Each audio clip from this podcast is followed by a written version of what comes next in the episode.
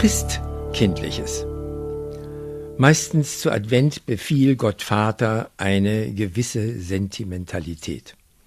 Wenn er nämlich an die Hochschwangerschaft der Maria vor über 2000 Jahren dachte und weiter dachte an die bevorstehende alljährliche Geburtstagsparty in Erinnerung an die damalige gelungene Inszenierung der Geburt seines einzigen Sohnes. Schließlich war damals alles haargenau so abgelaufen wie von ihm geplant und von den Propheten vorhergesagt. Das war ja auch deren Job. Jedoch, in die Gedenkfeiern an den heiligen Abenden hatte sich in den letzten Jahrzehnten Routine eingeschlichen, die die Festfreude teilweise fade werden ließ. Sag mal, fragte Gottvater seinen nun ebenfalls über 2000 Jahre alten Sohn. Was eigentlich, wenn du mal wieder runtergehst, mein Sohn, so eine kleine Erscheinungstournee machst? Erwachsen oder als Baby? fragte Jesus zurück. Na, so im Sinne einer zweiten Geburt, meinte Gottvater. Das ist doch jetzt sowieso Mode da unten. Diese modernen Reinszenierungen alter Sachen. Ich frag mal, wie meine Geburt heutzutage für meine heilige Mama und mich so wäre, sagte Jesus, wie immer gehorsam.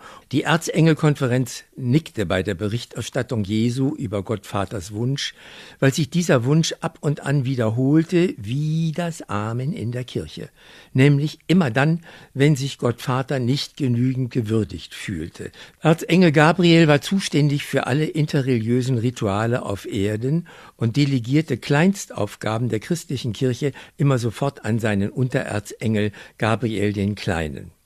Gabriel des kleine Recherchenaufgabe, wie die Bedingungen vor, während und nach einer möglichen zweiten Geburt auf Erden für Jesu denn heute so wären. Oh Gott, murmelte der Chef von Gabriel dem Kleinen, als der die Toilettenpapierrollenlange Ausdrucksliste allein für die heutigen Vorbedingungen für eine gesunde Geburt las und dann erst die Folgevorschriften. Jedenfalls für ein Kind aus relativ bürgerlichen Verhältnissen wie denen eines Zimmermanns würden vor einer zweiten Geburt im neunten Monat, also dem Adventsmonat, anstehen erstens letzte Ultraschallkontrollen. Zweitens, letzte Termine beim Geburtsvorbereitungskurs. Einmal ohne, zweimal mit Josef, dem Nennvater. Drittens, Terminserien bei der Hebamme, von wegen Hausgeburt im Stall. Und dann diese physiohygienischen Vorschriften des 21. Jahrhunderts unvereinbar mit dem Stall, wo Tiere warteten, Tiere ohne jede vorherige Quarantäne und veterinärmedizinische Untersuchung.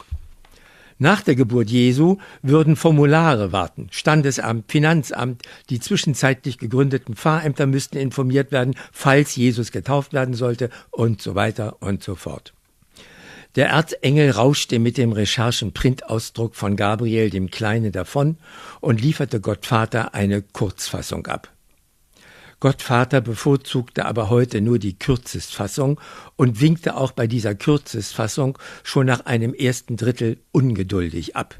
Wir lassen's, knurrte Gottvater Erzengel Gabriel an. Wir lassen's mit dieser zweiten Geburt Jesu.